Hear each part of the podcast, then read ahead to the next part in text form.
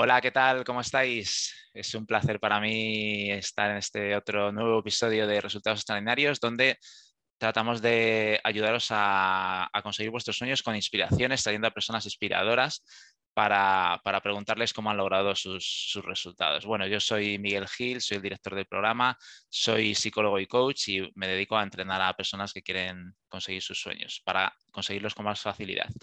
Hoy tenemos a, un invitado que estoy encantado de que esté aquí y porque es amigo mío y porque es un crack y bueno, le tengo muchísimo cariño. Así que eh, buenas, Dani, ¿cómo estás? Buenos días, Miguel. ¿Qué tal? ¿Cómo estás? ¿Qué tal, Dani? Pues oye, encantado de, que estés aquí. Eh, te siento siempre muy cercano y, muchísimas gracias por, por haber venido al programa. Igualmente y muy contento de encontrarnos en algo así, la verdad. Bueno, os voy a presentar, eh, por quien no le conozca, eh, Daniel, Dani Robaler, eh, bueno, es actor y músico en Ron Lala, una compañía de humor, teatro y música con, mucho éxito. bueno, llevas 20 años de, experiencias artes escénicas y has hecho pues giras por toda España, docenas de países, entre ellos pues Estados Unidos, Canadá, Inglaterra, Alemania, Chile, India, bueno, por todo el mundo habéis tenido un montón de reconocimiento, decenas de premios, entre ellos, bueno, premio Max Mejor Musical, premio Max Mejor Empresa, Producción Privada de Artes Escénicas. Entonces, bueno, eh, realmente habéis conseguido pues, llegar a la gente y, la verdad es que habéis conseguido muchos resultados. Y bueno, eh, Dani y yo nos conocemos de, Aranjuez, ¿no? De, nuestros inicios también en la música juntos, ¿no? De, nuestro grupo de amigos de Aranjuez. Y, y, bueno, hemos ido viendo pues la evolución, ¿no? De, cómo ha ido todo esto. Así que nada, pues Dani, un placer tenerte aquí. Eh, y, bueno, un privilegio para mí poder irte preguntando para que eh, cómo has hecho todo esto, cómo lo has ido logrando para que puedas inspirar a gente, ¿no? Eh, a, que ellos mismos puedan conseguir sus sueños, que se puede hacer si, te lo ocurra, ¿no? Entonces, bueno, si te parece, Dani, pues empezamos un poco con, con Ron Lala. Bueno, tú haces cosas de, teatro, haces cosas de música, en Ron Lala lo mezclas. Vamos a ver un poquito primero tus temas de interpretación y luego ya veremos un poco la música, aunque puede que se mezcle algo porque en Ron Lala hacéis las dos cosas. Entonces, bueno, si quieres poner un poquito a la audiencia para quien no conozca qué hacéis en Ron Lala, cómo, cómo son vuestros espectáculos y luego ya pues entramos un poquito en, materia.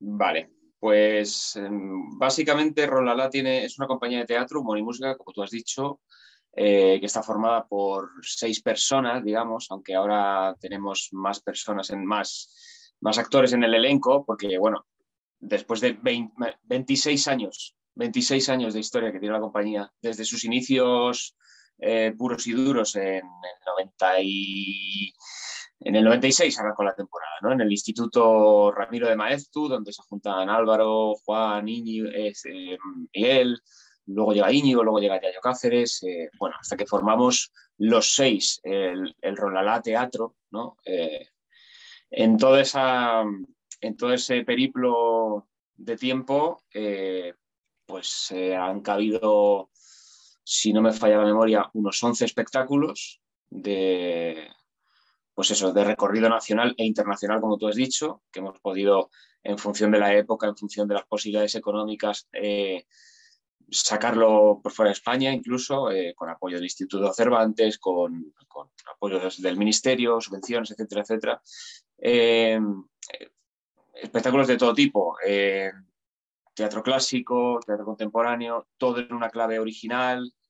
todos los espectáculos son, son de creación propia, tanto música como texto, dramaturgia, ideas escenográficas. Luego contamos con, con, con muchos equipos creativos también, ¿no? que, que, ponen en pie esa escenografía, eh, esos diseños de iluminación, etcétera, etcétera.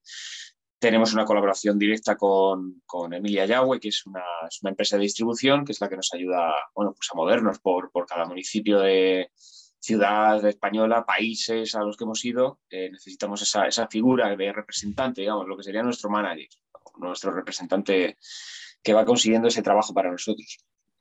Eh, luego tenemos eh, gente en prensa.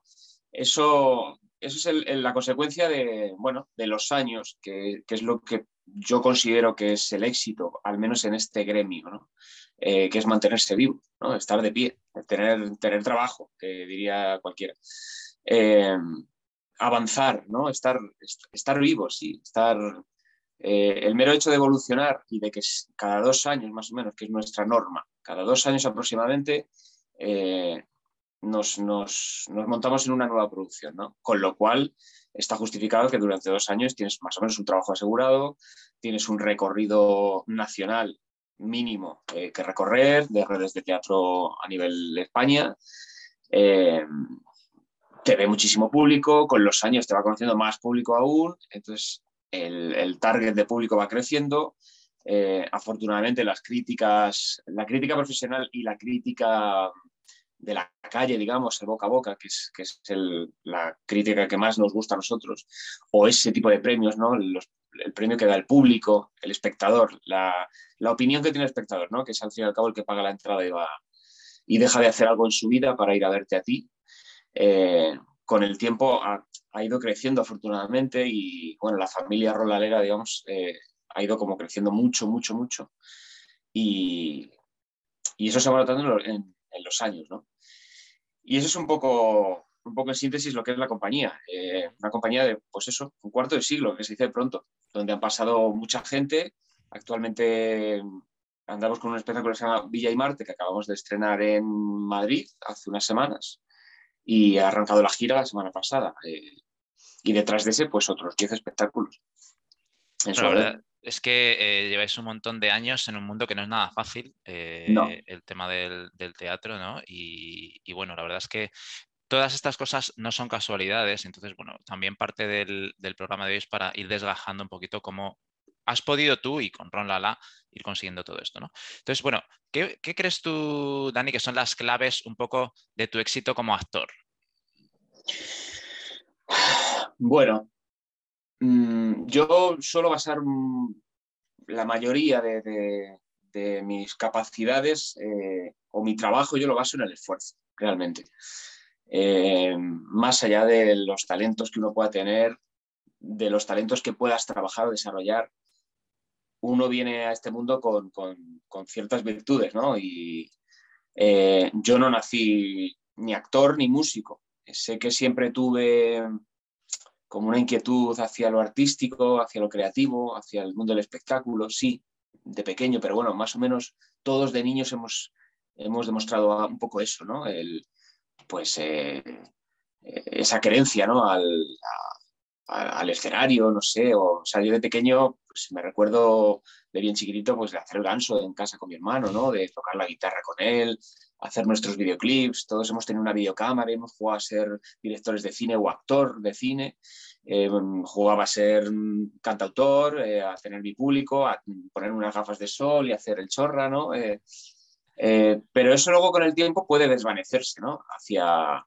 hacia, hacia un camino u otro, ¿no? Y yo es cierto que hasta, hasta los casi 20 años que, que el ritmo académico lo seguía eh, con la inercia que se tiene que seguir, ¿no? O sea, yo hice mi bachillerato, hice mi, mi me metí en una carrera, eh, eh, hice la licenciatura de geografía, no la terminé en la Complutense, y ese, era mi día a día, ¿no? era, eso era mi, mi práctica. mi acción era seguir ese curso de la vida, pero yo en el fondo, mi cabeza y mi corazón se sentían de otra manera, ¿no?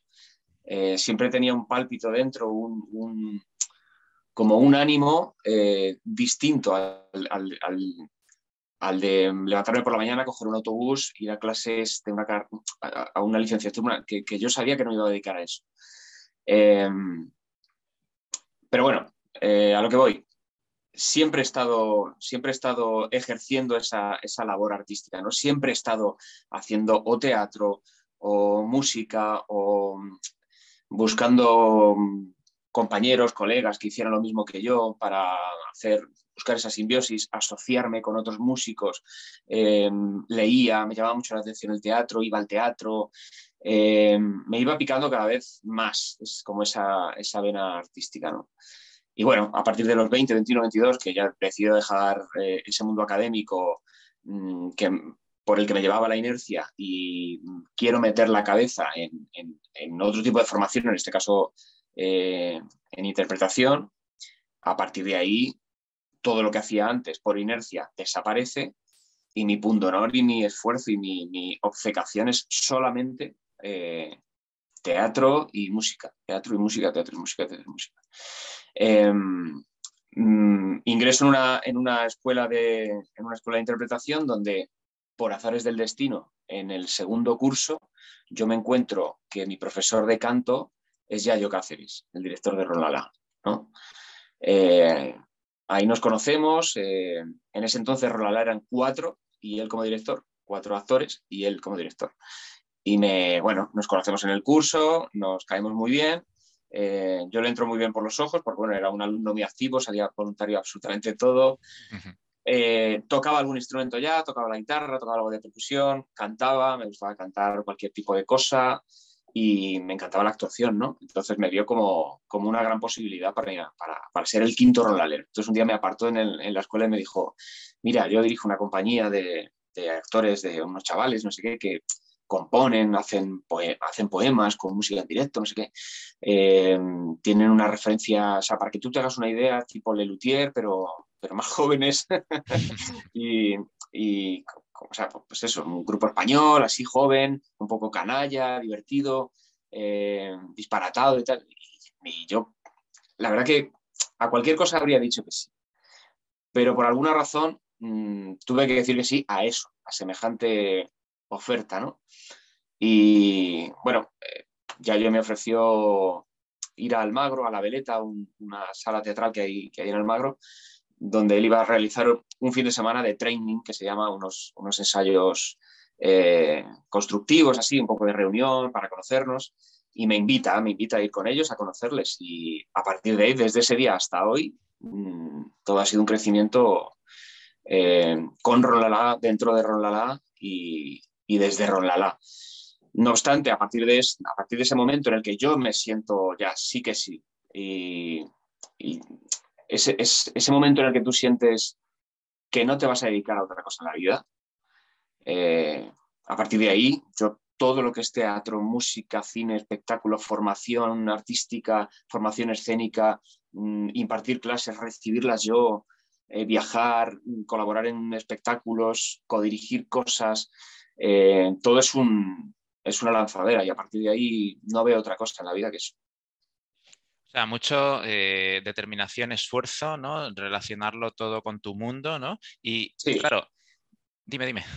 No, eh, eso, sí, lo que me preguntabas al principio, que, cuál creía yo que era, que era como el, secreto del éxito, ¿no? Bueno, o varias, las, porque pueden ser varias, ¿no? Pero Son varias, sí, pero de base al final es eso, el, la capacidad de esfuerzo, o sea, y el sí, eh, ser más amigo del sí que del no. Es decir, eh, hacer, hacer más que pensar en hacer, ¿no? Y, el sí. Mucha gente no se explica por qué no está en un lugar eh, y creo que deriva la, deriva el la motivación de no estar en un sitio, no haber alcanzado llegar a algún sitio por la suerte, porque no sé qué.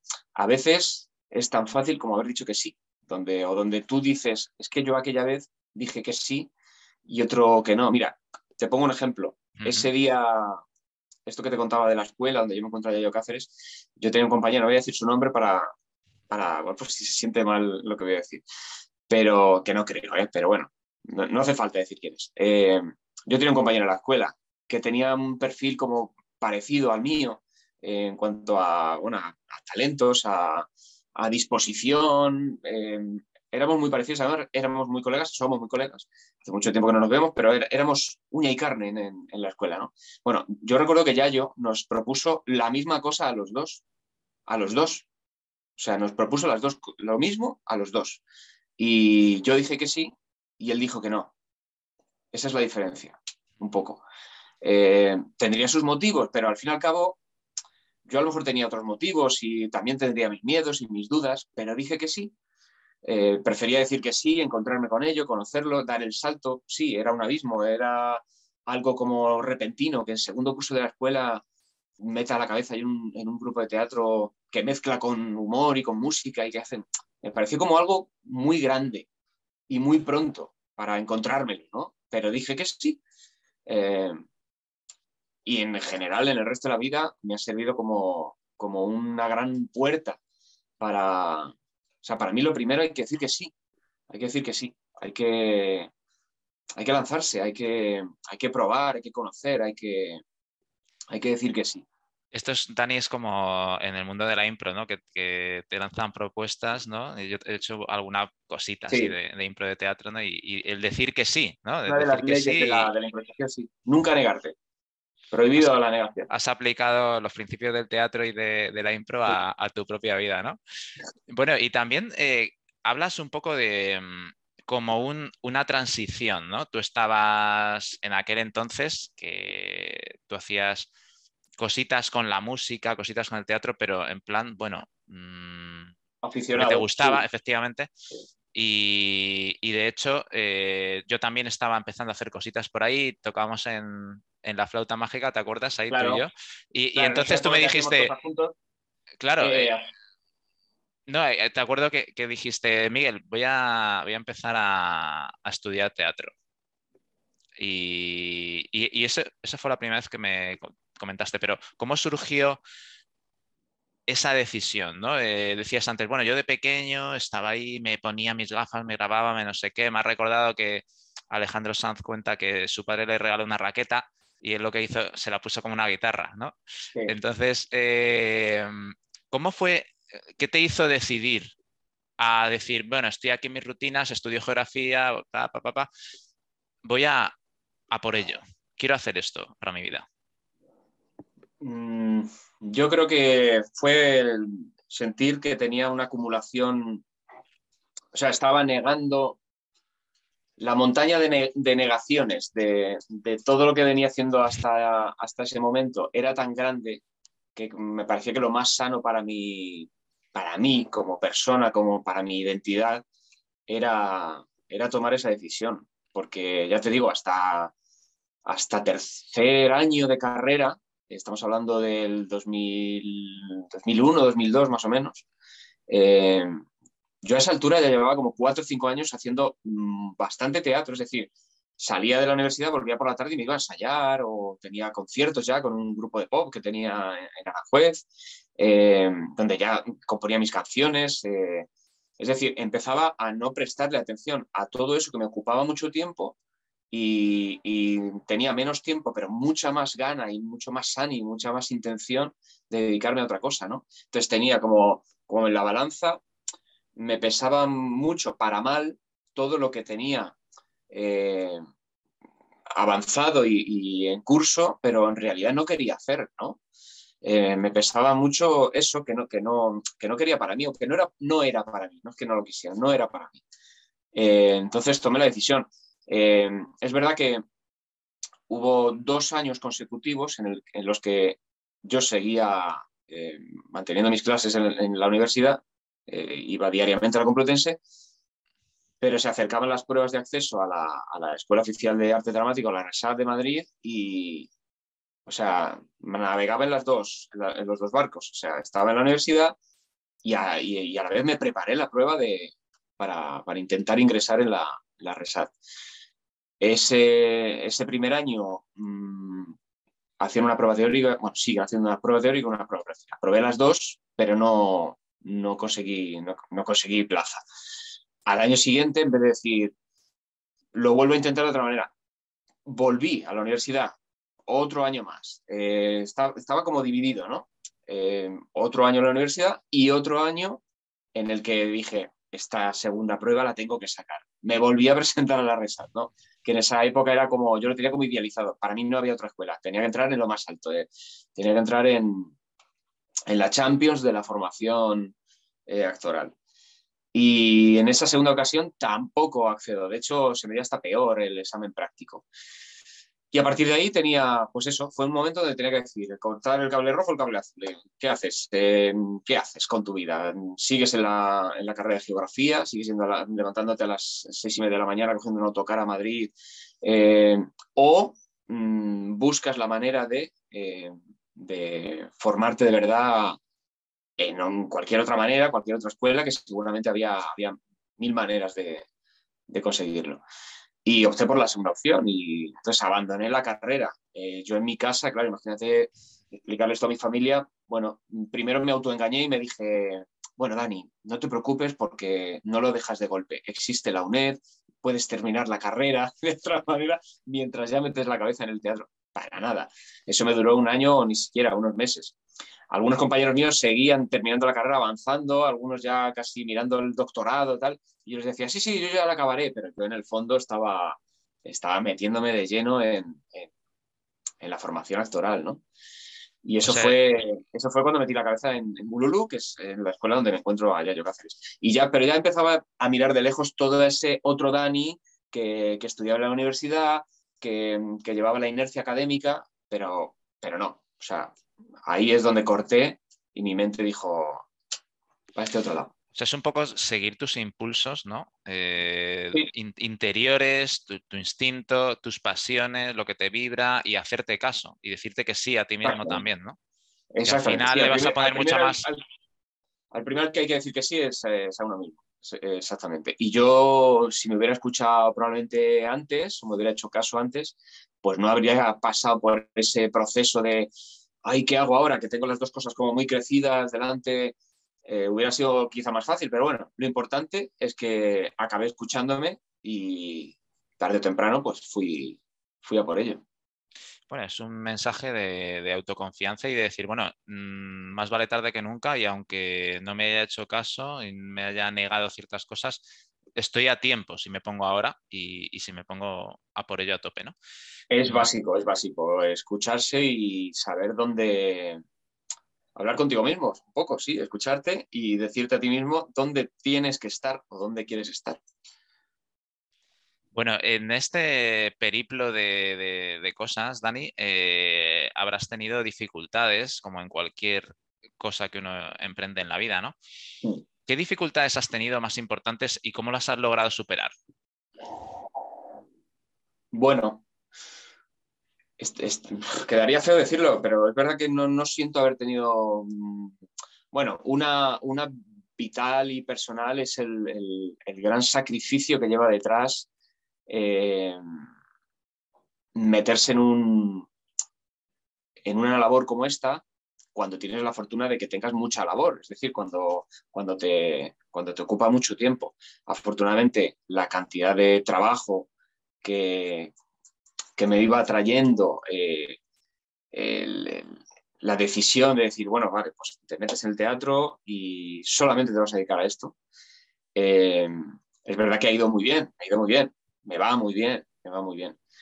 Por lo que ha venido, por lo que ha, por lo que ha surgido como fruto del propio trabajo, es decir, el propio éxito, te, trae más trabajo.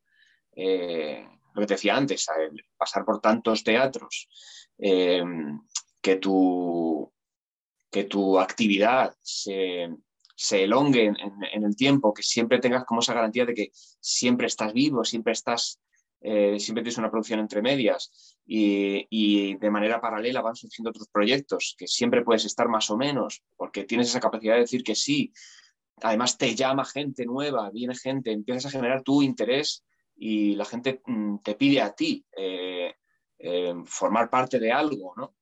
Em, eso también te carga mucho de, mucha actividad, de mucho trabajo puro y duro, o sea, de, labor profesional, pero luego está la, labor personal también, o sea, te puedes olvidar de que eres persona. Eh, yo tengo una familia, estoy casado, tengo dos niños de, 10 y 11 años y, bueno, eh, hay un momento en el que ahora la, la diatriba es esa, un poco la, lo de, la, balanza es, vale, ahora es, eh, tengo el trabajo que quiero, el que siempre he soñado, pero tengo que equilibrarlo con ya no la vida personal compartida con otros, con otros seres que son mi familia, ¿no?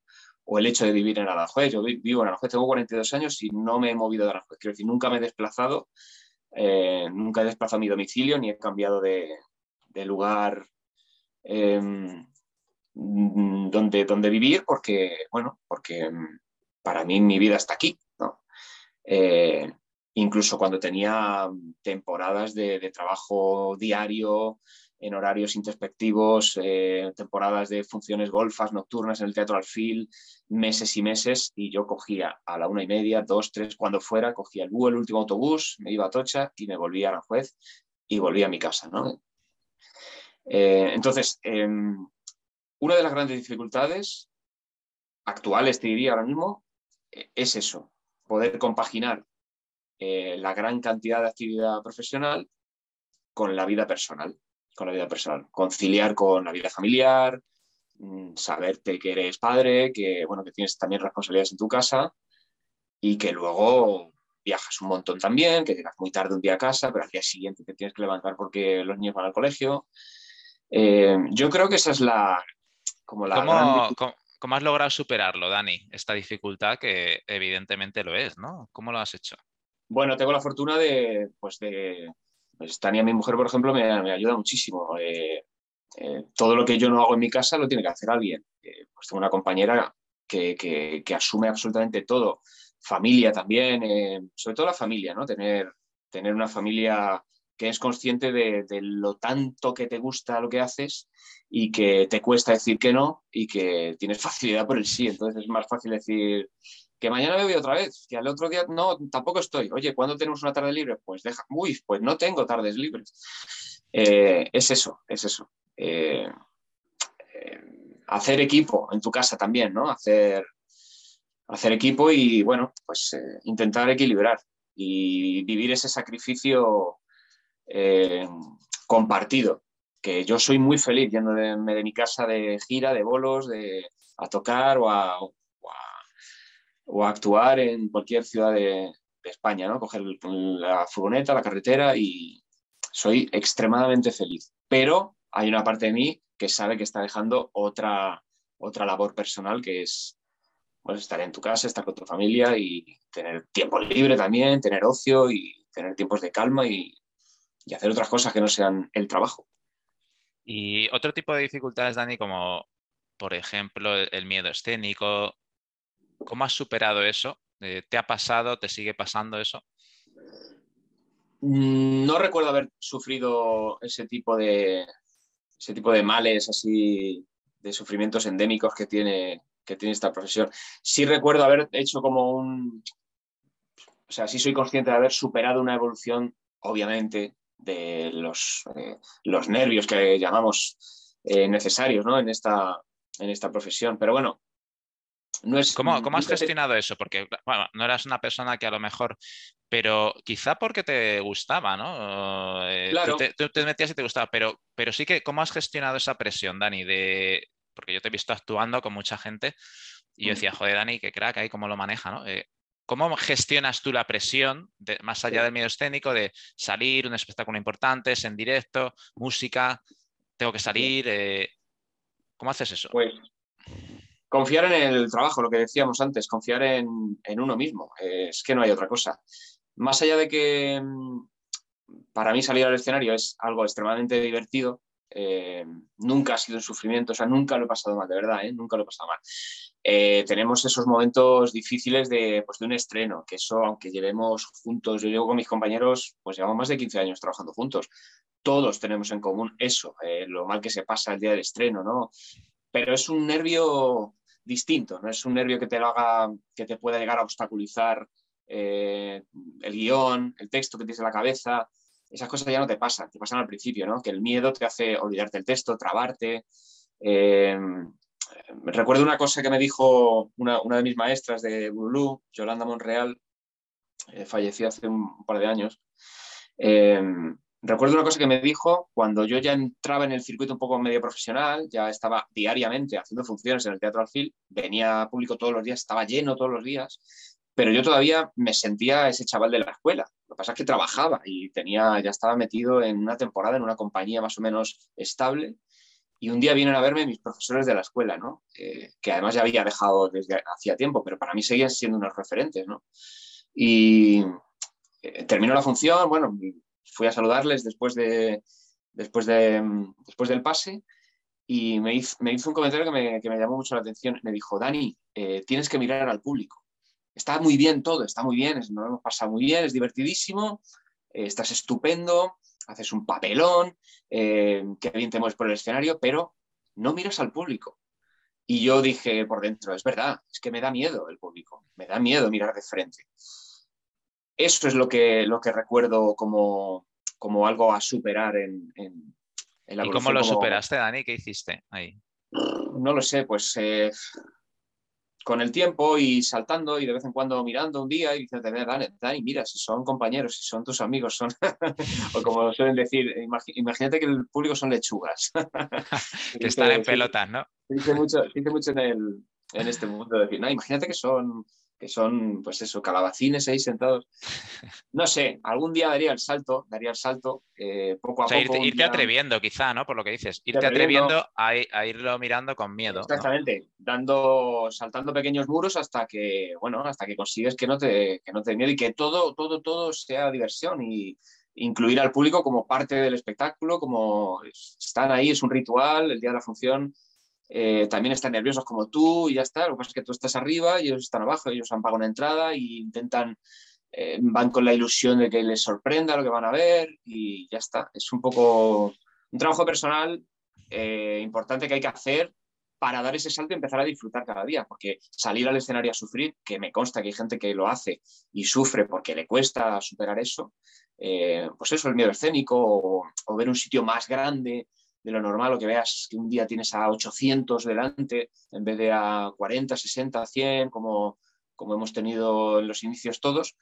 Eh, cuando empiezas a dar ese salto o ir a teatros muy grandes, espacios enormes, donde cuando das ese salto es una maravilla, porque se genera lo contrario, y es que te vienes más arriba. ¿no? Eh, a mí me, yo personalmente, y esto es una cosa particular que me pasa a mí, con las ocasiones especiales, las temporadas, eh, Madrid, eh, plazas importantes, teatros como muy célebres, en vez de achicarme lo que hago es eh, venirme arriba, ¿no? Porque estoy en un lugar, entre comillas, sin desmerecer otros espacios, estoy en un lugar como mejor, ¿no? Estoy en un lugar como más, más, más inmenso, más importante. Y esa amplitud de importancia me hace a mí subir un escalón más, ¿no? O, subir un gradito más de, atención. Pero eso cómo lo haces, Dani? ¿Te va, te viene solo, eh, por un lado, por el porque hablas del disfrute, te conectas con el disfrute, te conectas con la oportunidad, hay algo que, tienes ahí que te viene, pero ¿tú haces algo para poder crecer ante la adversidad ah, o ante esa...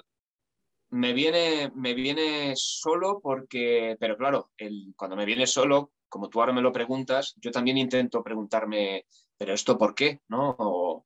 ¿Por, qué, ¿por qué sientes eso? Y, la respuesta que me viene es sencilla. Eh, me parece que todo es como una manera de cerrar el círculo de... Es decir, empiezo a ver la consecuencia o la justificación de tantas horas, tantos días, tantas horas de sueño, tantos viajes, tanto sacrificio, tantos sitios a los que no he ido con mis amigos porque tenía un ensayo, eh, tantas cosas que me he perdido de mis hijos, tontería, pues se le ha caído un diente y no lo he visto porque estaba haciendo la función.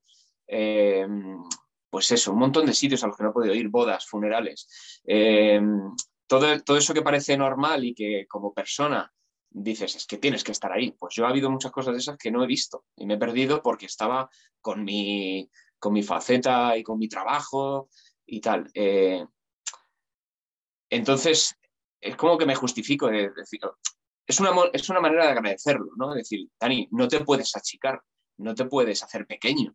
Eh, estás aquí, disfruta esto que es la hostia. O sea, estás en, no sé, estás en el Teatro Rosalía de Castro de La Coruña, estás en, el Teatro Calderón de Valladolid, estás en la Sala Roja de los teatros del canal, tienes a 700 personas, estás con tus compañeros, eh, eh, divirtiéndote con un trabajo de un año previo con un sacrificio también de ellos, eh, hay una inversión económica, o sea, empiezo como a, reunir todos los elementos que han, que, han generado eso que está pasando ese día y me sale solo. Es, que es así. O sea, es como si fuera. Como, la, meta ideal, ¿no? Decir, mira dónde estás. ¿Cómo no vas a venirte arriba y a disfrutarlo? Es como quizá decir, bueno, eh, tengo que aprovechar esto, ¿no? Me he esforzado tanto tengo que aprovecharlo y además he luchado para ello y además me encanta, ¿no?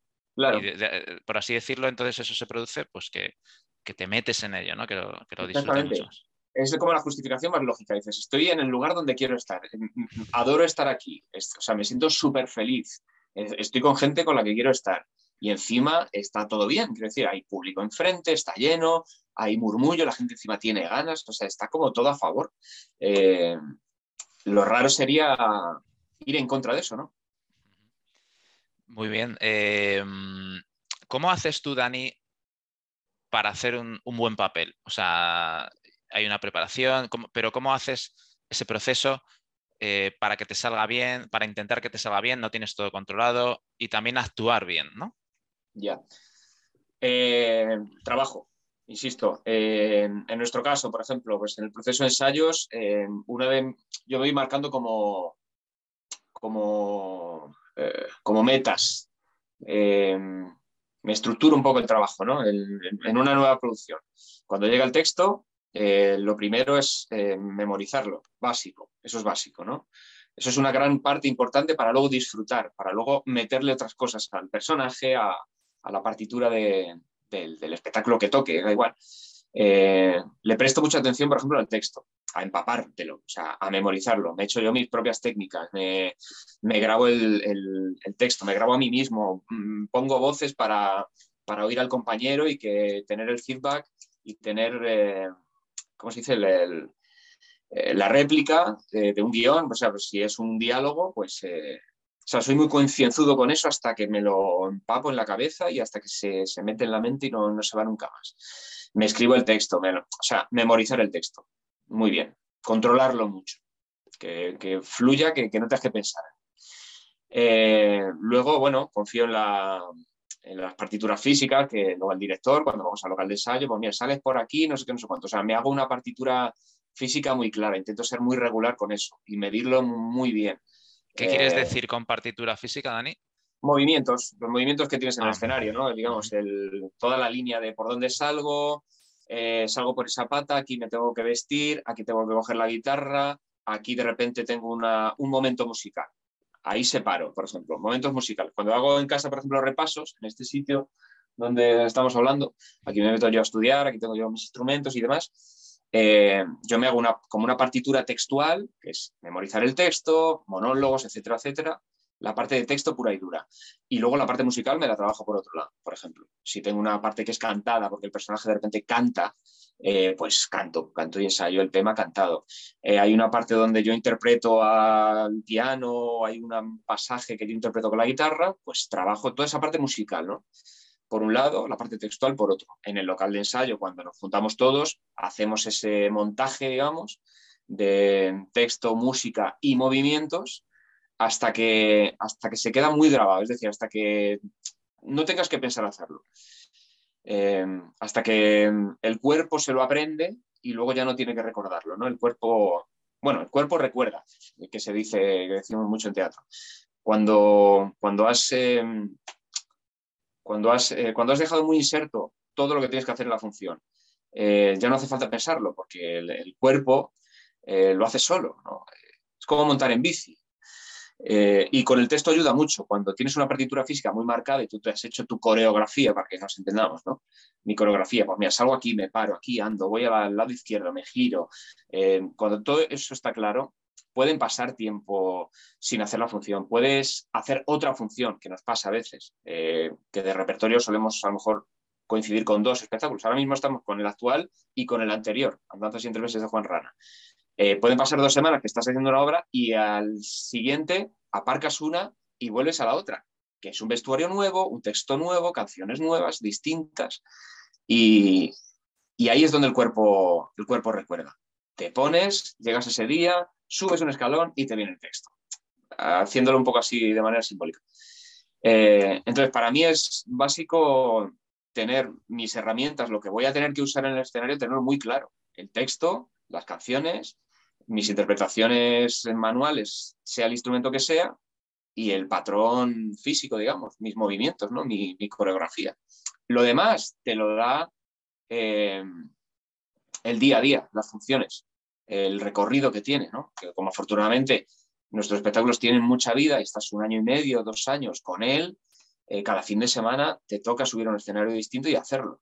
Eso, sumado al ingrediente del público, que es el que da como el último, el último barniz al espectáculo, son los que completan los gags, los que ríen las gracias, si hace gracia lo que has dicho, si ese texto está bien buscado, eh, tienes la reacción del público, si hay emoción también lo vas a sentir, eh, cómo aplauden, todo eso va terminando de hacer el espectáculo.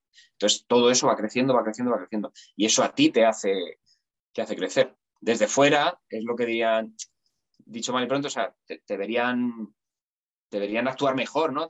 evidentemente, cada vez que hagas más una cosa, eh, mejorarás, siempre y cuando seas consciente de que, de que está para mejorar. Hay mucha gente que puede hacer algo muchas veces y no tener interés en evolucionar porque, porque no tiene interés en evolucionar. Yo sí, yo cada día quiero ser mejor, obviamente. Quiero actuar mejor, quiero cantar mejor, quiero tocar mejor la guitarra y quiero que el espectáculo sea mejor siempre. Si no tienes eso en la cabeza, cada pasito que des, por pequeño que sea, nunca será mejor que el anterior. Claro, toda esa preparación te hace pasar de la, memoria un poco que estás eh, memorizando cosas al principio a que tu cuerpo lo recuerde, como conducir exactamente, ¿no? Pero luego en, directo, Dani, ¿haces alguna cosa para que el directo sea mejor? O sea, alguna clave así importante de, bueno, ahora estoy en directo, me, conecto mucho con el aquí ahora, miro, eh, noto sensaciones. ¿Haces alguna cosa? Eh, mantener ciertas rutinas, pero no hago, no hago nada, nada que me exija prepararme especialmente para un día de función. Eh, ya te digo, yo lo considero, lo considero mi trabajo, pero porque es lo que hago por costumbre, digamos ya, y, porque es lo que me da de comer, pero por eso lo llamo trabajo. Pero en, realidad no es un trabajo. O sea, a mí no me, no me ejerce un esfuerzo como lo que podría ejercer otra persona, que tengo todo el trabajo, ¿no? Igual, sin desmerecer, pero para mí no es un trabajo, es que, es que estoy haciendo lo que más me gusta en la vida.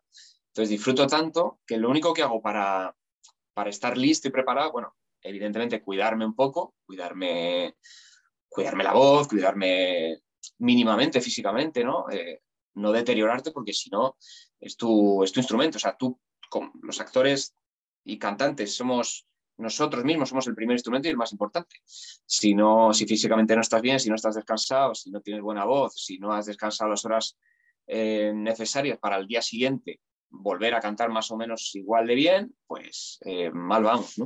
Entonces intento seguir como unas rutinas básicas. Siempre me he visto media hora antes de la función, siempre me tomo un café antes de la función, es eh, una hora antes cuando hemos terminado los, los chequeos de sonido con nuestra prueba de sonido, tenemos un ratito ahí libre hasta, hasta que cada uno se vista antes de la función. Eh, yo lo dedico a eso. Pues si estamos en una ciudad, pues salgo, busco tomarme un café, por ejemplo, o comer algo, comer mínimamente, no sé, algo dulce, un plátano, me tomo un café. Esa es mi rutina. Y media hora antes me visto. Luego tenemos una rutina interna de cinco minutos antes, donde sabemos que tenemos que estar en el escenario, hacer un chequeo de micrófono y nada, ir cada uno a su puesto y a partir de ahí, durante 90 minutos, se trata de, gozar y de hacer lo que, lo que sabemos que funciona. Y ya está.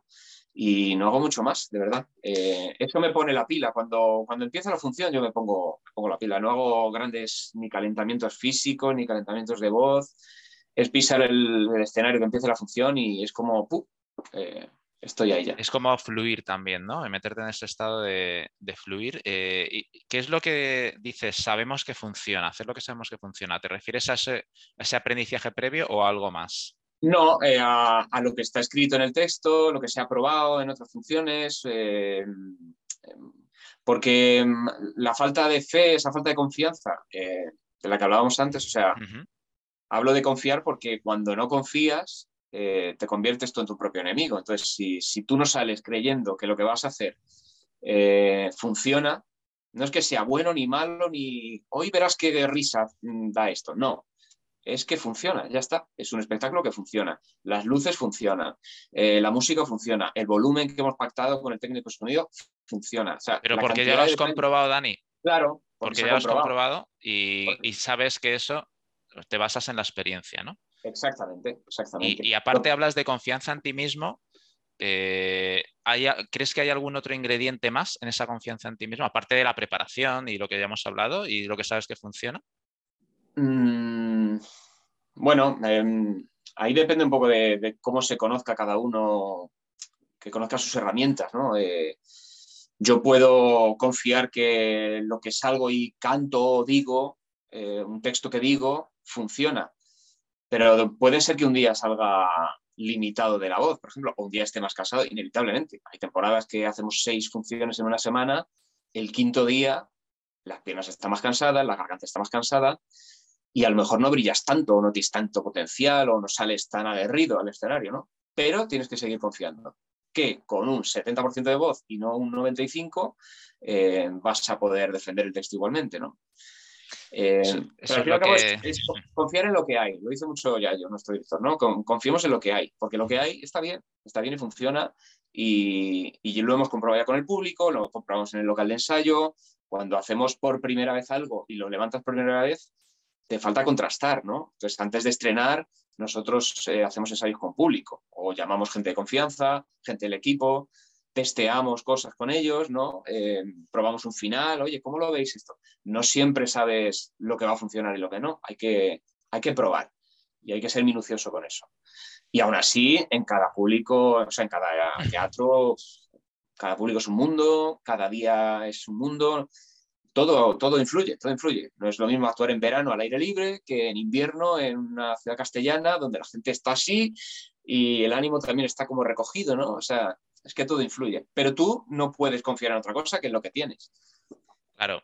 Eh, bueno, hablas de feedback, del feedback que es tan importante ¿no? para obtener resultados, de, ir probando, de obtener feedback y luego eh, me recuerda un poco a lo que muchas veces habla Tony Nadal de Rafa Nadal, ¿no? que dice, Rafa probablemente es el tenista que más partidos ha ganado jugando mal, de esto que en las rondas previas, no sé qué, no sé cuántos, y es, bueno, tratar de buscar la victoria con lo que hay, dice él, ¿no? Y es algo así, ¿no? Es decir, bueno, pues confiemos en lo que hay y voy a, en lugar de ponerme a lamentarme o a irme a no sé dónde, voy a, con esto, hacerlo lo mejor que pueda, ¿no? En este, en este día concreto, ¿no? Eso es, eso es. Es que no tienes. Eh, si el objetivo es llegar a. Bueno, en el caso de un deportista, el objetivo es, es ganar. El partido es, ganarlo. Para nosotros, ganar es.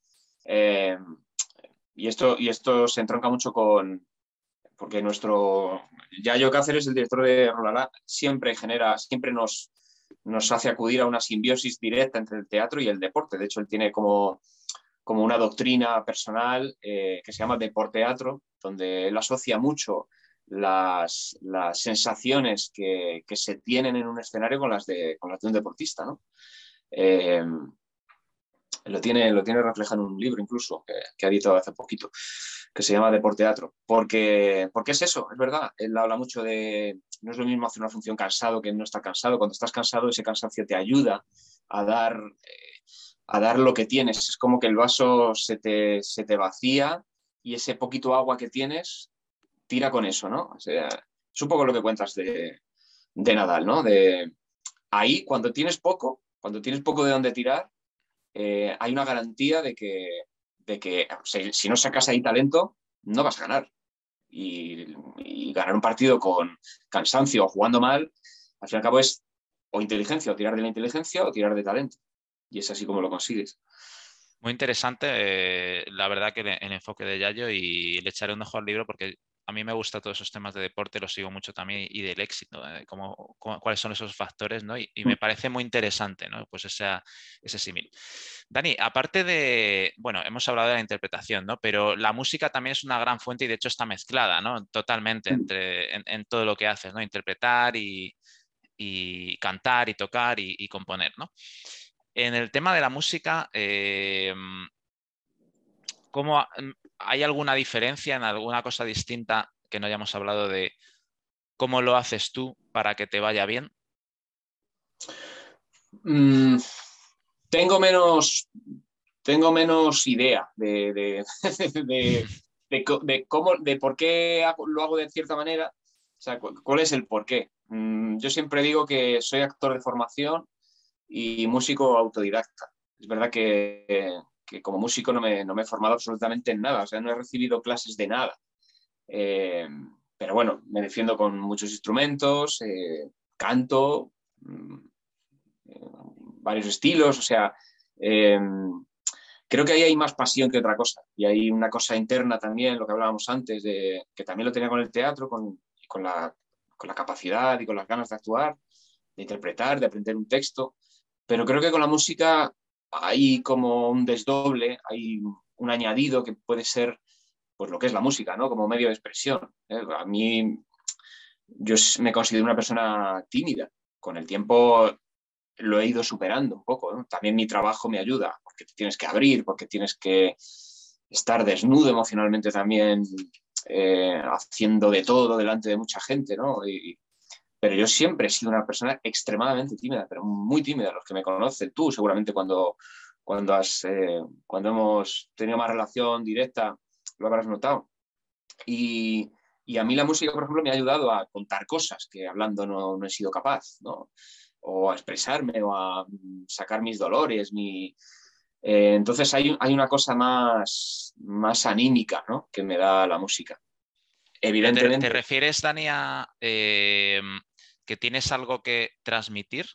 Exactamente. Eh, porque a, mí, a mí me ha pasado eso, no sé si es por entenderte, ¿no? yo, yo, también me, soy una persona tímida y mucho más antes, ¿no? El primer concierto, antes de que tocáramos tú y yo, el primero que lo hice yo solo, eh, me acuerdo que yo me daba miedo, vergüenza, ¿no? Eh, pero me fui a un concierto de Tonchu en Toledo, le vi y dije, yo tengo que hacer esto, ¿no? Yo ya hacía canciones, ¿no? Y esa ilusión, y, también yo escribía canciones porque quería transmitir algo, quería sacar algo, ¿no? Eh, ¿Te refieres a eso, a un medio de expresión tuyo? Sí, sí, sí, sí, exactamente. Exactamente. Un lenguaje, una manera de contar cosas, exactamente. Claro, luego, luego está la, Luego está el, modus o, cómo, lo, cómo lo representas. Pues eso, el día que te sientas en una butaca o estás en Libertad 8 o en un local con un público y de repente eres el cantautor al que van a escuchar. Y eso es otra cosa. Ahí hay que tirar otra vez de, pues eso, de lo que hablábamos antes, de los nervios y tal. yo recuerdo las primeras que tocaba, me, o sea, es que no miraba al público, me encerraba en el instrumento, miraba el mástil y no, no era capaz de, de abrir la boca. Pero yo no te notaba nada de eso, ¿eh? Cuando tú hemos, hemos, tocado tú y yo, tú tocabas el bajo, la guitarra, yo cantaba y tocaba acordes. Eh, y no sé si en algún momento tocaste percusiones, no recuerdo. No pero me recuerdo. Yo, yo, sí que percibía en ti, pues, talento musical, o sea, capacidad musical.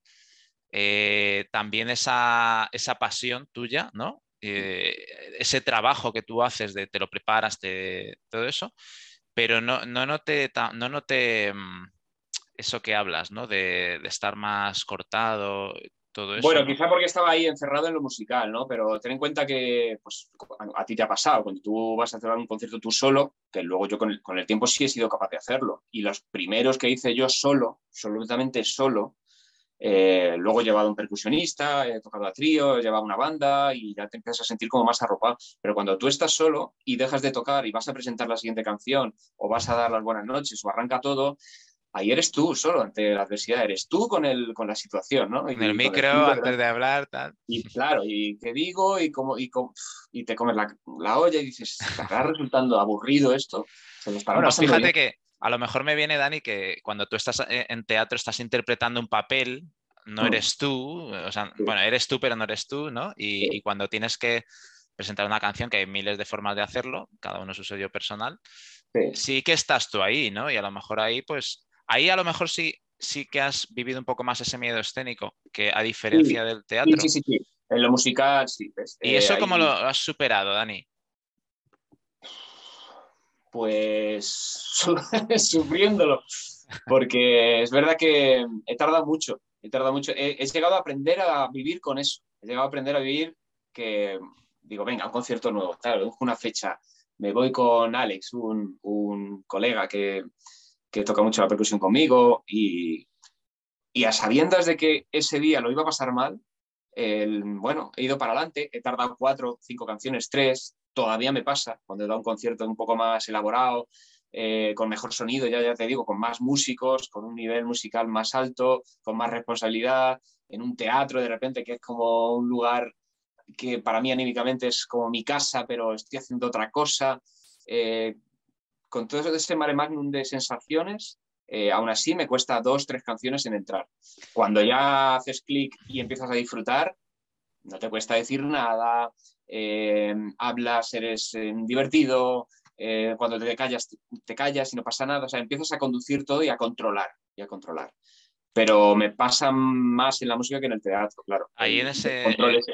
Claro, en la música, Dani, a lo mejor te cuesta un poco más llegar al punto de disfrute hasta que llegas al, punto, ¿no? Por ese miedo de, bueno... sí, y también probablemente por la falta de experiencia, porque claro, si pienso en funciones, tengo centenares de funciones detrás y ya llevas un suelo, llevas, eh, tienes unas tablas. pero en lo musical no tengo tanto. O sea, no sé si reúno todos los conciertos que he hecho, desde los que hacía contigo, los que hacía con el otro, con el de la moto, los míos, colaboraciones y tal, a lo mejor no llego a 100, ¿sabes? Y funciones he hecho un montón, montones, centenares, montones, en un montón de situaciones. Eh, claro, la experiencia es un grado, es que es, es, una certeza eso.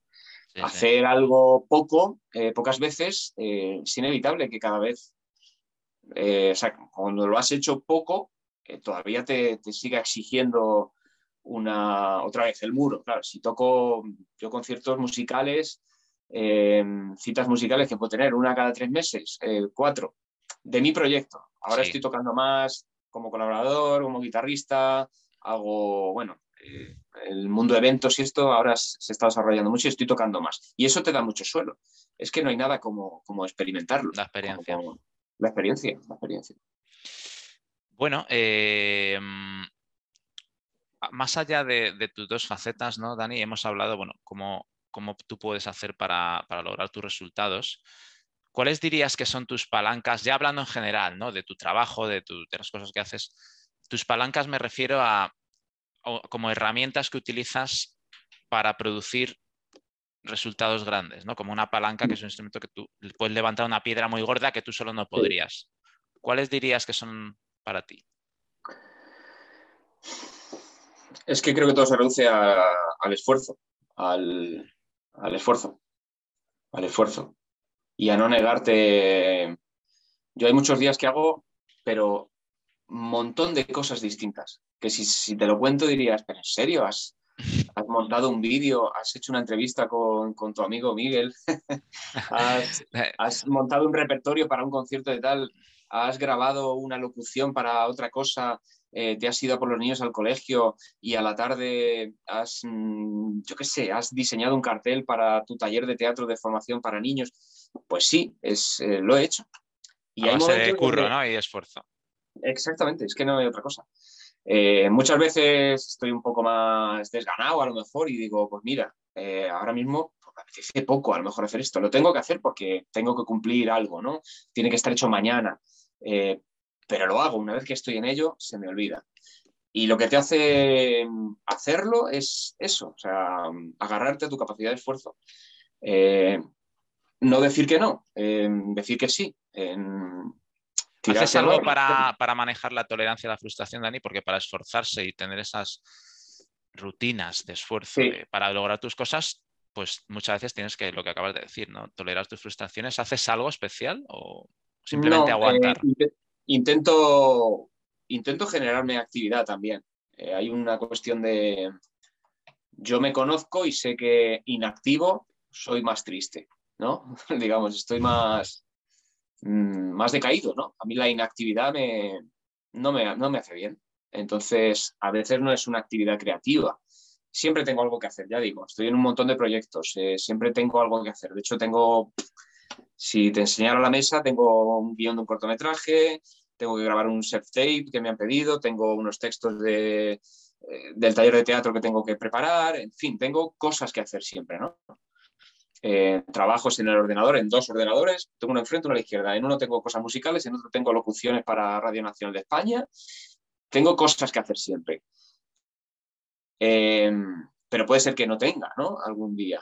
Y si me siento inactivo, yo me genero una actividad. Y cuando digo actividad es, eh, voy a ordenar la habitación, ¿sabes? O voy a coger el coche y voy a lavarlo, ¿sabes? Em, ¿Qué sé yo? Em, sentirme activo es, me hace bien y sentirme inactivo no me hace bien. Entonces, pues intento alimentarme con lo que, con lo que me hace bien, ¿no? Esas son mis palancas. Bueno, eh, ¿cuál sería, Dani, dirías que son tus héroes, heroínas, tus maestros, tus fuentes de inspiración?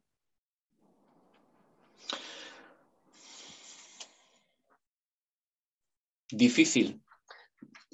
Difícil decirte algo así porque eh, es verdad que no, no soy de fijarme en, digamos, en, las maneras de hacer de otro, Sí que tengo como, bueno, tengo mis, mis referentes artísticos, ¿no? Pero tienen que ver más con, con, su manera de hacer lo que hacen, ¿no? O con su nivel. O sea, pues tengo mis referencias musicales, obviamente, tengo mis artistas, eh, que son los que más escucho, en los que me fijo cómo hacen lo que hacen, ¿no? Todo, desde cómo visten a cómo se mueven por el escenario, qué tipo de repertorio llevan. ¿Quiénes son eh, esas referencias, Dani, para ti? Bueno, eh, te puedo hablar de, para mí, eh, Alejandro Sanz, por ejemplo, es un, referente de, hace muchos años a nivel compositivo, eh, a nivel de carrera, eh, a nivel de simbiosis con otros artistas, ese ángel que tiene, no sé, su talento musical, eso así, hablando como a nivel, nivel nacional, me parece como lo más top que tenemos en todos los sentidos, ¿no?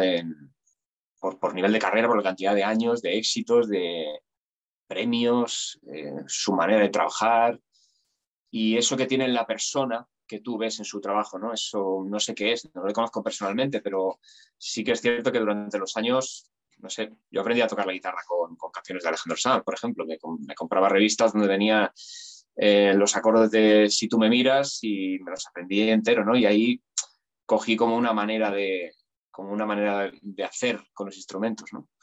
Eh, también el lado del flamenco pop me ha, entrado mucho por los ojos y por las manos, ¿no? que tama la barbería del sur, eso en lo musical, ¿no? Pero bueno, que he atendido también mucho al mundo de los cantautores, ¿no? Para, a la hora de componer, ¿en quién te fijas? Pues Ismael Serrano, Tonchu, como decías, eh, eh, todos estos cantautores jóvenes con un talento brutal, que les sacamos 18, 20 años, pero hacen, un, hacen una música increíble. Eh, bueno, te podría decir un montón de nombres. Y luego a nivel internacional, pues eh, yo qué sé, también escucho mucho a personas como la figura de, por ejemplo, Sting, ¿no? que son, son como artistas que trascienden a lo musical, ¿no? Hay, hay mm, me transmiten como algo más que puramente creación musical o, nivel compositivo. ¿no? Creo que, la gente, lo, acudo a lo que te decía antes, eh, los artistas o los proyectos que, se quedan en el tiempo, ¿no? que duran mucho en el tiempo, que tienen mucha historia que contar, eh, tienen un secreto detrás. No es, no es solo hacer, ¿no? Hacer pues, un disco y ya está, no. Siempre tiene que haber algo más. Tiene que haber un porqué, una esencia, un lo dedico a, eh, esto me pilló en un momento personal que tal y tuve que sacar un disco que hablaba de tal cosa. Eh, o de repente cambian el estilo y dejan de tocar con banda y se ponen a tocar ellos solos, o se dedican a otra cosa, ¿me entiendes? Eh, al fin y al cabo, creo que lo más interesante de un artista no es el artista, sino, sino la persona que sostiene a ese artista, casi. Y ahí entra pues tu vida personal, tu nivel de sacrificio, lo que hablábamos antes de cuáles son tus, tus palancas, cuáles son tus métodos, cómo trabajas, que son muchas cosas que de los artistas no vemos, no vemos, mm, no vemos. Pero cuando empiezas a conocer un poco, pues bueno, pues a través de Internet, hoy en día está todo en Internet, lees cosas, lees biografías, te cuentan, vas a un concierto, ves detalles, dices, vale, este tío me convence y este menos. ¿Por qué me convence el que me convence? Porque he visto cosas que otro no me, no me, no me, no me llegan. ¿no? siempre hay un algo detrás y un trabajo, ¿no? Exactamente. Recuerdo una entrevista. sí, por ejemplo, recuerdo unas palabras de Woody Allen que decía, le preguntaban, bueno, ¿cómo has conseguido eh, tener un éxito de la noche a la mañana? Y dijo, bueno, me llevó 10 años tener éxito de la noche a la mañana. O sea, el tío se lo había currado y, y hay algo ahí detrás, ¿no? Hablando de inspiraciones, Dani, eh, ¿qué películas, libros, podcasts te inspiras, oyes, lees o, utilizas? ¿O YouTube? O... Mira, uso mucho eh, así de plataformas digitales. Bueno, eh, yo Spotify lo uso muchísimo porque me parece un, un lugar, o sea, un método extremadamente sencillo de conocer. Eh, yo viajo mucho en coche, por ejemplo, ¿no? Viajo mucho, me paso mucho rato en la carretera y voy constantemente con música, siempre. Entonces, eh, una plataforma como Spotify que te brinda la posibilidad de conectar de un artista a otro, saltar de un disco a otro, escuchar tanto artistas de los 70, 80 o música anterior incluso a la última novedad, eh, eso es uno de los, de los grifos que tengo abiertos siempre. Yo me subo al coche y enchufo Spotify y escucho desde lo que tengo subido mío hasta algo que me han dicho, hasta la conexión cuando te dice Spotify, los fans de fulanito escuchan también a... Y yo digo, vamos a escuchar a este. A ver, qué pasa. Claro, abrir puertas y dejarme guiar por la curiosidad y descubres, o sea, una cantidad de maravillas. Eso es lo musical. ¿Qué, es, lo más, lo que más oyes ahí? Porque también en Spotify hay podcast, ¿no? No sé si puedes nombrar qué cosas oyes así un poco más pues de música y, de, y, de, podcast, por ejemplo, ¿no? ¿Sabes que me gusta mucho escuchar y he escuchado últimamente? Eh, todo lo relacionado con podcasts relacionados con la criminología, que me, maravilla, me maravilla, me maravilla. Uno en el que he estado muy, muy enganchado, hace tiempo que no lo escucho, pero estuve muy enganchado, eh, esta última Navidad, que estábamos de temporada en Madrid, en el Teatro La Abadía, cada día que íbamos, que iba con Franco, mi compañero, poníamos un, episodio nuevo, ¿cómo se llamaba? Eh, criminopatía. Hay uno que se llama Criminopatía.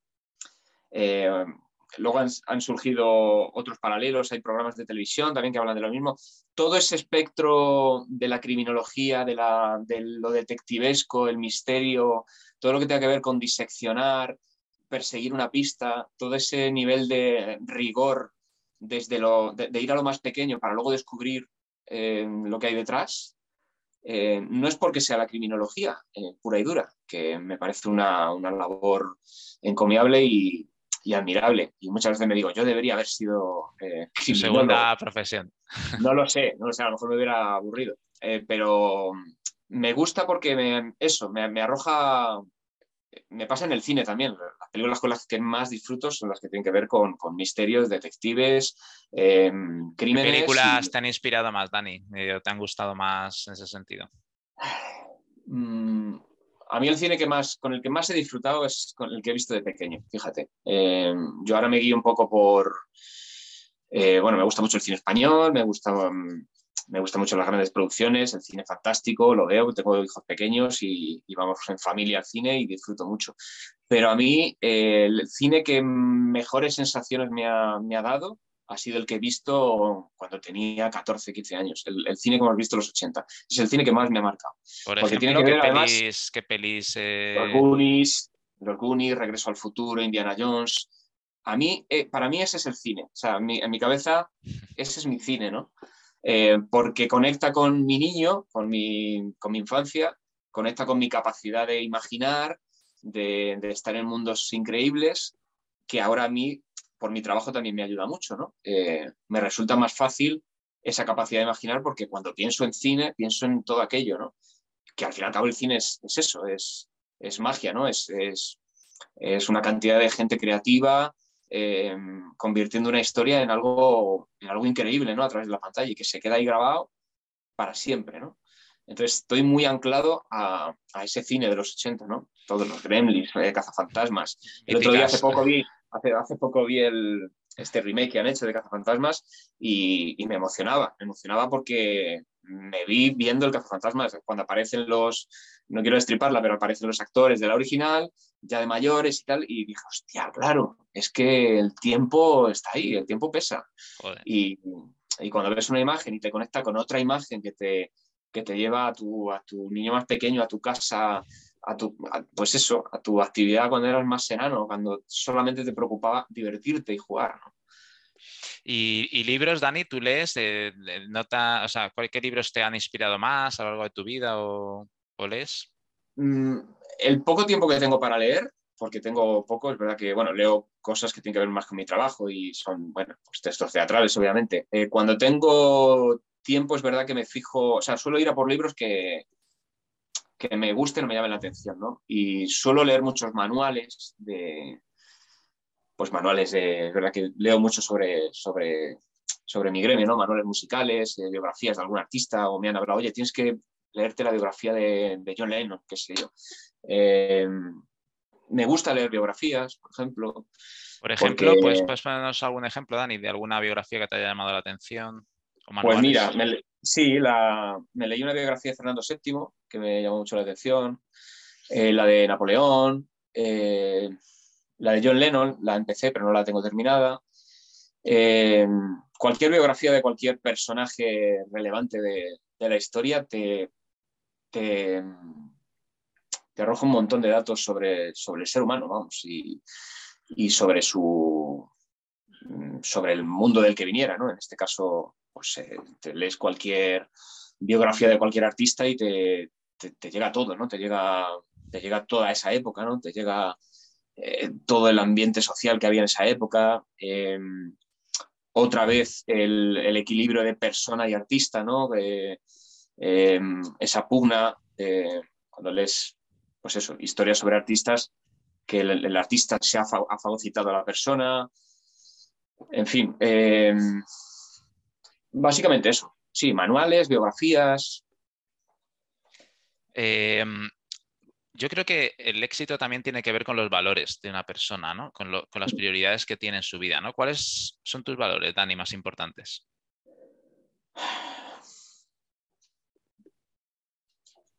Bueno, hay uno, hay uno que me parece básico que no, que no se debería perder en... Eh, tiene que ver con el, con el, con el respeto, ¿no? El respeto y la... El respeto y ser agradecido, creo. Mm, yo creo que son mis grandes valores. Respetar, respetar lo distinto, respetar lo que no eres tú, lo que no es como tú, lo que es extremadamente distinto, respetarlo. Eh, ese tipo de respeto a lo distinto y respeto a, al que está contigo, digamos, ¿no? Tu compañero. Al fin y al cabo, yo en mi trabajo soy una persona que valora mucho la persona, ¿no? Entonces, eh, me gusta, me hace, me hace bien trabajar con la misma gente siempre, porque eso es, eso es motivo de que, otra vez acudimos a lo mismo, de que hay algo más, que, que, nos guste tocar la misma música o que trabajar en, la misma compañía. Y es que hay algo personal que te une, que te ayuda a que, a que el viaje hasta el teatro, ese tramo donde no estás actuando, donde no eres artista, donde no eres actor ni músico, sea placentero también, ¿no? Eh, que todo lo que no sea trabajo puro y duro sea, sea placentero, ¿no? Entonces, valoro mucho la, la persona y está, y ahí entra en juego el respeto, ¿no? O sea, Em, respetar a tus, a tus, compañeros, respetar a tus, eh, a tus socios, a tus... Y luego ser agradecido, no sé, dar gracias de, lo que tienes. Me parece, me parece un valor, a mí me hace muy feliz ser consciente de, todo lo que tengo, lo que voy consiguiendo y agradecerlo, porque es fruto de mi esfuerzo, de mi esfuerzo lo he conseguido yo, con ayuda de muchas cosas y de mucha gente, pero es, eres tú mismo el que lo consigue. ¿Y haces algo, Dani, para entrenar tu mente, tu actitud, gestionar tu actitud? ¿Qué tipo de narrativas te cuentas a ti mismo?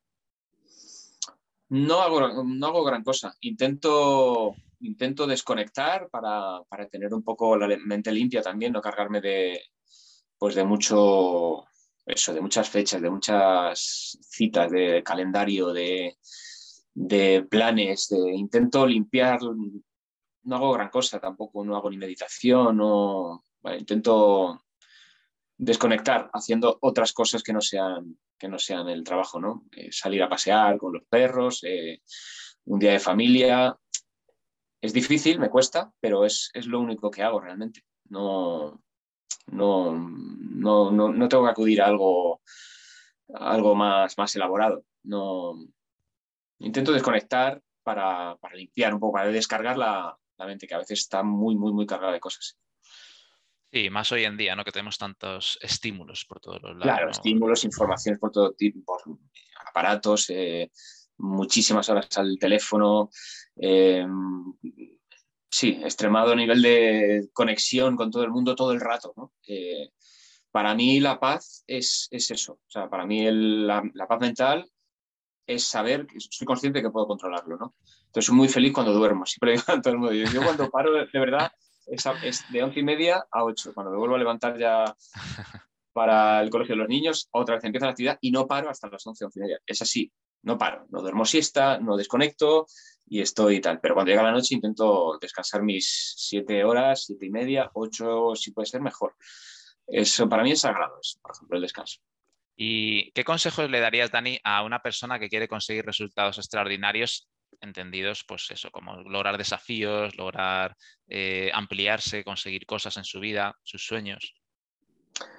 Creer, creer, para mí es, es la fe. Eh, tener fe, confiar en, que lo que buscas, en que lo que te apetece hacer es cierto.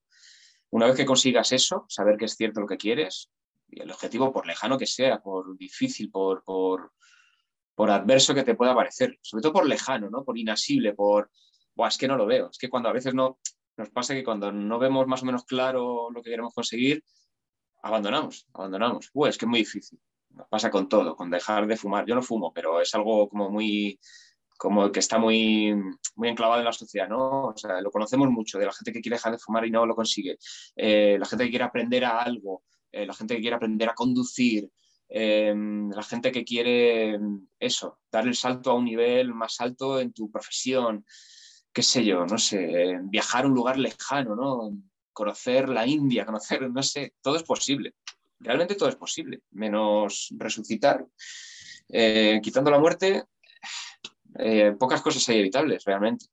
Yo le diría a la gente, el mejor resultado extraordinario es confiar en uno mismo, de verdad. Es que no veo, no hay otro mejor motor. A mí no me parece que, haya mejor motor que confiar en tus, en tus virtudes, en, lo que tienes y en tu capacidad de conseguir otras, porque, bueno, eh, sabemos tres cosas en la vida a lo mejor, pero podemos llegar a conocer y a saber una cuarta y una quinta. Todo depende de, del empeño que le pongas.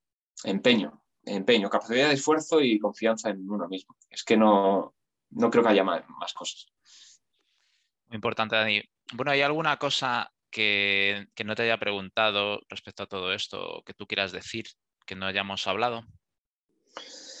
Eh, no, creo que, es, creo que estado bastante, bastante completo. Mm, eh, de hecho, cuando había, había echado un vistazo al, al guion que me mandaste, veía, bueno, como una, manera de, de, diseccionar eh, esa, esa, parte, esa parte personal de, la, de la creativa, ¿no? de la de artista.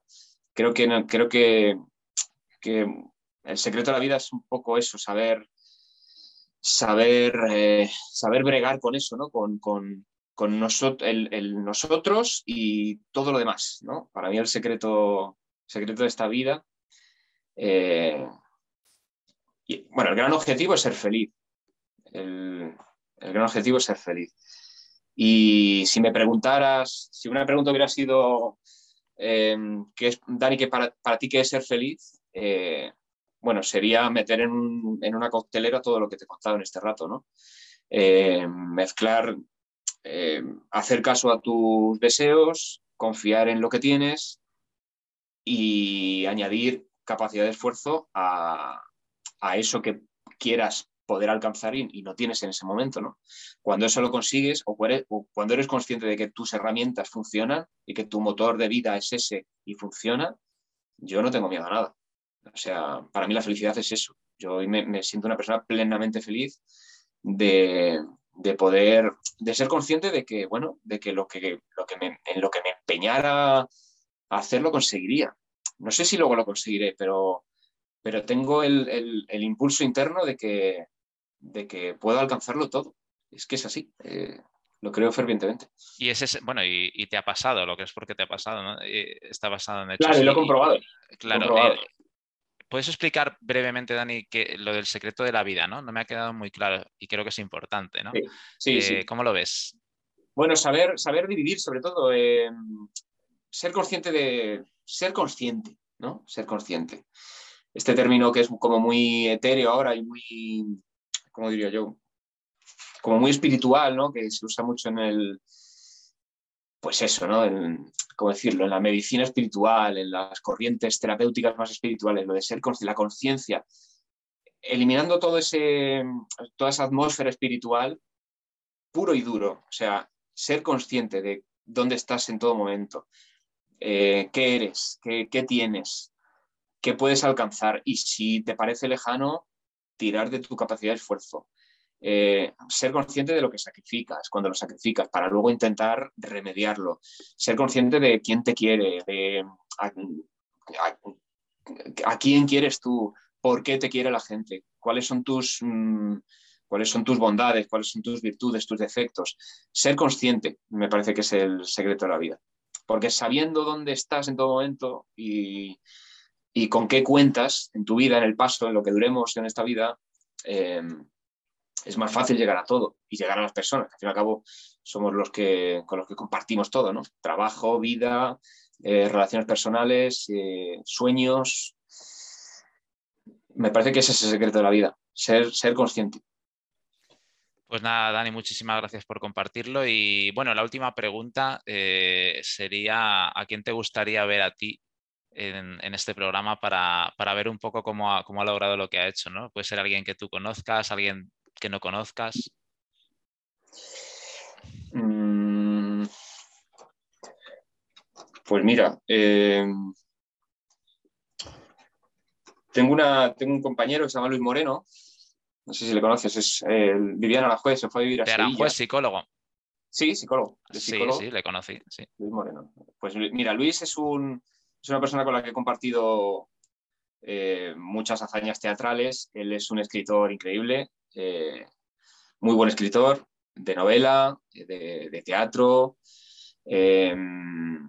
tengo mucha relación con, su familia y bueno, en, nuestros inicios teatrales hemos compartido hasta escenario y todo. Eh, y me parece que incluso habiéndose dedicado a la psicología, eh, creo que con la escritura ha, conseguido un nivel, un nivel y una calidad extraordinaria, sin grandes alaracas, sin grandes saltos al vacío, poco a poco, eh, un libro tras otro. El otro día, el día del libro, le vi una publicación, en una foto puso todo lo que había escrito y dije, joder, o sea, parece mentira, pero a la chita callando, poquito a poco, en una editorial, en otra, en la primera mm, pagando yo, no sé qué, crowdfunding, poco a poco, es un camino lento, pero creo que ha llegado a un nivel, a un nivel de escritura muy alto y forjado también por, bueno, su, familia sé que ha tenido una educación literaria muy, muy, muy profunda, sus padres eh, han sido profesores, eh, su hermano Dani, en paz descanse, igual era de un talento arrollador, siempre han estado embadurnados de arte, de cultura y, añadido a cómo es él como persona. Que igual, él es una persona que hace un montón que no veo, pero muchísimos años que no veo. Y es una persona con la que siempre tengo un lazo. Esa cosa que decías tú, a mí me pasa con mucha gente, que, no hace falta que la vea, pero tengo un, un, hilo tendido constante y estoy pendiente de alguna manera de esa persona. ¿no? Si surge algo, esa conexión que surge después eh, está viva, ¿no? Y parece que no, parece que no han pasado. Hay veces que te ves con gente que ha pasado muchos años que no te ves y el contacto es frío, ¿no? Lejano, distante, no te conozco, te veo como nublado, ¿no? Hay, hay una confusión en la relación. Pero mm, tanto contigo como con mucha gente, y Luis es uno de ellos también.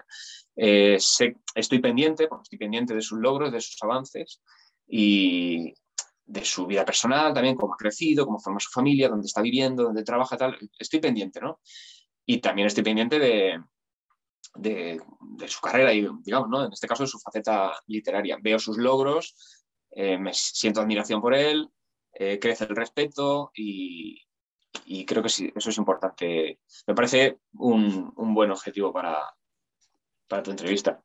Muy bien, Dani. Pues sí, bueno, le, yo le conocí fugazmente, como somos Dana Juez, hemos hecho alguna cosa por ahí juntos, somos los dos psicólogos, pero, pero sí, hace muchísimo que le perdí la pista, pero bueno, muchas gracias, le retomaremos el contacto y a ver si le apetece venir. Bueno, Dani, pues oye, eh, para mí ha sido un, inmenso placer y un privilegio poder entrevistarte. La verdad que yo te he visto creciendo en todo esto desde que estabas en geografía Mm. Eh, y, la verdad que igualmente que, hablas tú de Luis, lo hablo yo de ti, ¿no? Eh, siempre te siento cerca, aunque ha, habido temporadas que hemos estado más, pues uno en su mundo, ¿no? Eh, siento esa admiración por ti de todo lo que has hecho, todo lo que has logrado y cómo, incluso más aún después de esta, de esta entrevista, ¿no? de ver cómo lo has hecho. De, me ha inspirado mucho y yo te agradezco muchísimo tú que has hecho un hueco para, para contarlo porque creo que vas a inspirar a, a mucha gente, así que nada. Bueno, me alegro, me alegro que, se consiga el objetivo. Muy bien, Dani, pues nada, te mando un abrazo y nos vemos pronto. Igualmente. Chao. Saludos. Chao. Bueno, pues nada, hasta aquí el programa de hoy. Eh, como veis, Dani Rovaler pues tiene un montón de cosas interesantes que, contar y, que no es casual las cosas que, ha logrado. ¿no? Aquí ha explicado un, poquito de, cómo lo ha hecho. Esperamos que os haya inspirado, que os haya servido y que os animéis a seguir vuestros sueños y vuestras ilusiones, porque igual que Dani un día se lo propuso y se lo ha currado mucho y lo ha conseguido, pues vosotros y vosotras también podéis. Así que nada, os emplazo al siguiente programa y allí nos vemos. Un abrazo.